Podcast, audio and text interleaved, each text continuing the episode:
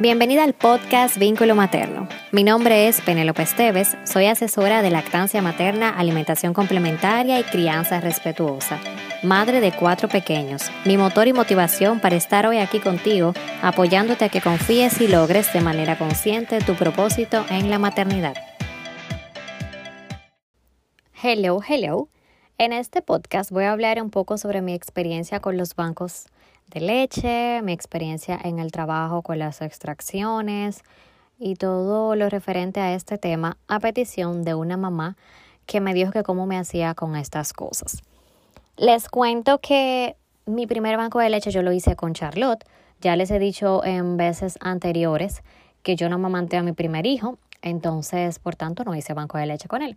Con Charlotte sí hice un banco de leche, pero ¿qué pasa? Que al principio yo tenía un mal agarre, me dolía horrible cuando yo pegaba a la niña. Fueron días muy difíciles y hasta que yo no mejoré esta parte, yo no estaba pensando en más nada. Ya luego que sí, como al mes o un poquito más del mes, diría yo, fue que caí en sí y dije, o sea, yo necesito un banco de leche porque yo voy a iniciar a trabajar. Entonces aquí me puse a hacer mi banquito honestamente no fui constante con este banco porque, bueno, yo entendía como que cuando la niña no estuviera conmigo, o sea, cuando yo estuviera en el trabajo, ella se pasaba el día entero pegada de mí, pues yo iba a lograr toneladas de leche en mis extracciones. Y yo me extraía un día sí, dos no, otro sí. No era constante. Y logré 80 onzas aproximadamente. Cuando yo entré a trabajar, mi hija se bebía 20 onzas de leche en mi ausencia.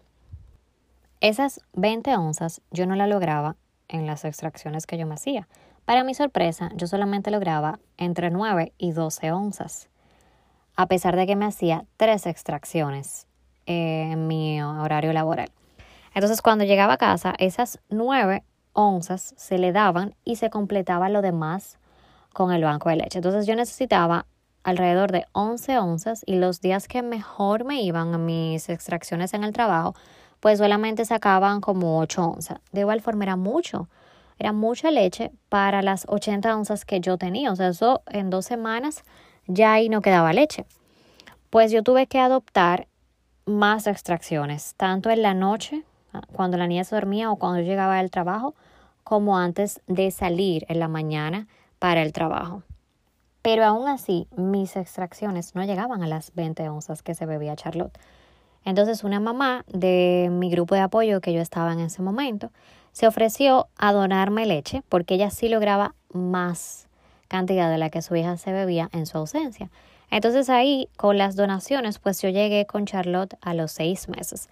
Pero para mi salud mental, yo tuve que introducir la fórmula después de los seis meses. Yo continuaba extrayéndome en el trabajo, pero ya como no quedaba banco, pues lo que hacíamos era completar con la fórmula. Al pasarme esto, yo dije, bueno, en una próxima ocasión yo voy a ser mucho más constante con mi banco para lograr una mayor cantidad y que el banco me dure más tiempo. Entonces así lo hice. Con Renata yo era más consciente de lo necesario que era yo ser disciplinada con esto del banco y yo me puse a extraerme todos los días, aunque fueran dos onzas de leche, y las iba guardando. Si yo, por ejemplo, iba al salón, yo me iba con mi muchachita y cuando pedía teta, allá en el salón yo la pegaba a todos los lados que yo salía, yo me pegaba a mi muchacho, o sea, salía con ella, para no utilizar esa leche y dejarla toda cuando, para cuando yo empezara a trabajar.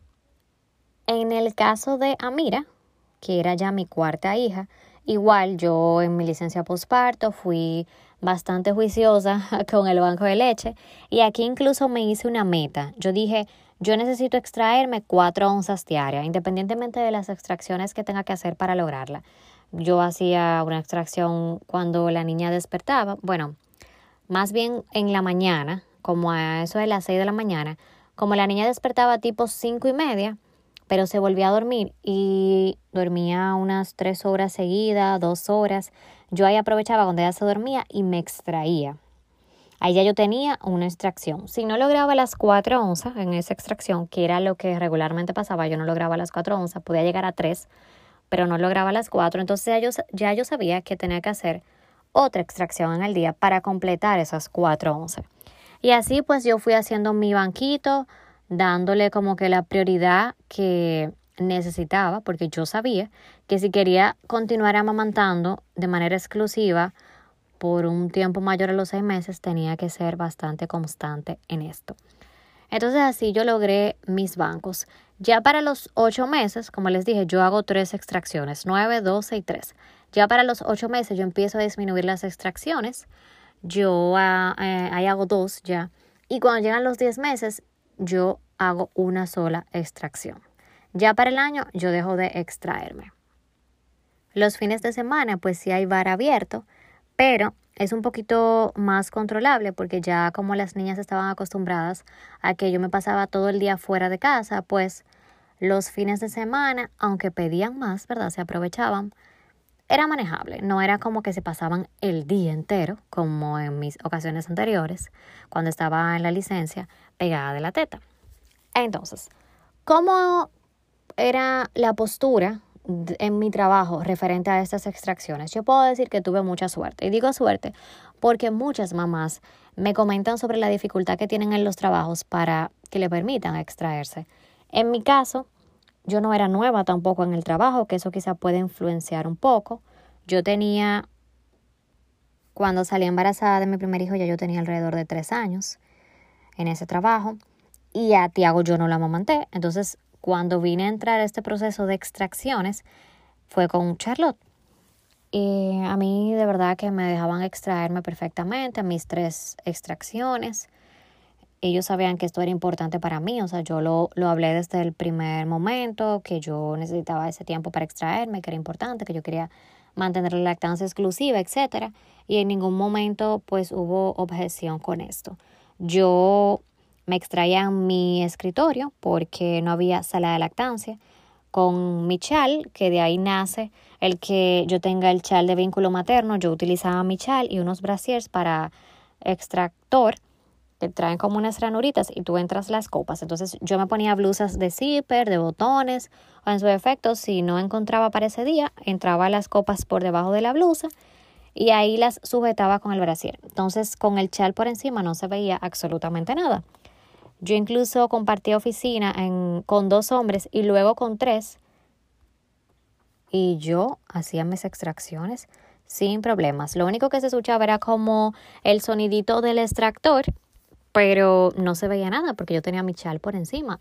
Y atrás en mi espalda era la silla. Con el espaldar de la silla tampoco se veía absolutamente nada. Entraba gente a mi oficina y me decía, ay, tú tienes frío, que tienes eso por arriba. Y yo como que sí, yo tengo frío. O le decía que me estaba extrayendo, dependiendo la respuesta que me saliera en ese momento. Hubo un tiempo que incluso yo tuve un jefe, o sea, hombre, que aquí era que yo compartía la oficina con tres hombres. Y también mi jefe era súper como comprensivo con ese tema, nunca me dijo no lo puedes hacer ni nada. Y yo continuaba extrayéndome ahí en mi oficina porque no, no había otro lugar y para mí era súper cómodo extraerme ahí mismo porque no tenía que salir a buscar una oficina que tuviera vacía o un salón de reuniones que tuviera vacío. Como que yo sabía que en mi escritorio nadie nunca me iba a decir, no, ahora no lo puedo utilizar.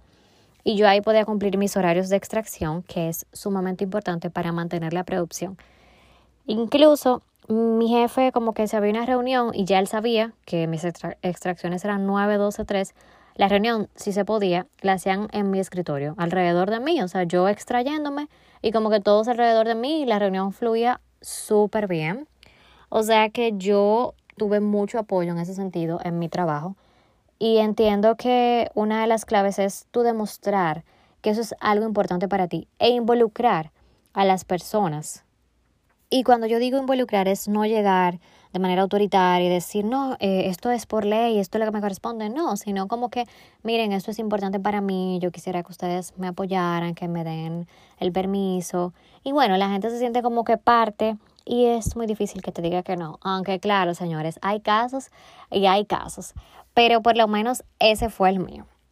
Nada, también ustedes saben que yo tengo la asesoría de banco de leche, que cualquier apoyo que ustedes necesiten, cualquier orientación, cualquier acompañamiento para realizar este banco de leche, pues pueden ir al link que está en mi bio y ahí seleccionar la donde dice agendar cita con vínculo materno, ahí eligen luego eh, completar el formulario y bueno, seleccionan banco de leche, me llega un correo y yo me pongo en contacto con ustedes. Lo pueden hacer también por mi DM, me escriben por el DM de Instagram y me dicen que quieren esta asesoría y yo con todo el gusto del mundo pues les daré respuesta y nos pondremos en acción para que ustedes puedan lograr su banco de leche en función a sus horas de trabajo. Si no trabajan, pero estoy en casa y en algún momento necesito hacer alguna diligencia, pues también hacemos un banco de leche para esta necesidad. Si es una mamá que necesita irse de viaje por unos cuantos días, pero quiere continuar con su lactancia, también hacemos un banco de leche.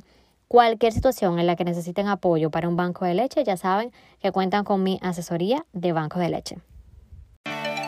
Si te gustó el episodio de hoy, compártelo. También le puede gustar y ayudar a otra mamá. Que la maternidad consciente te lleve a lograr lo que da paz y felicidad a tu corazón.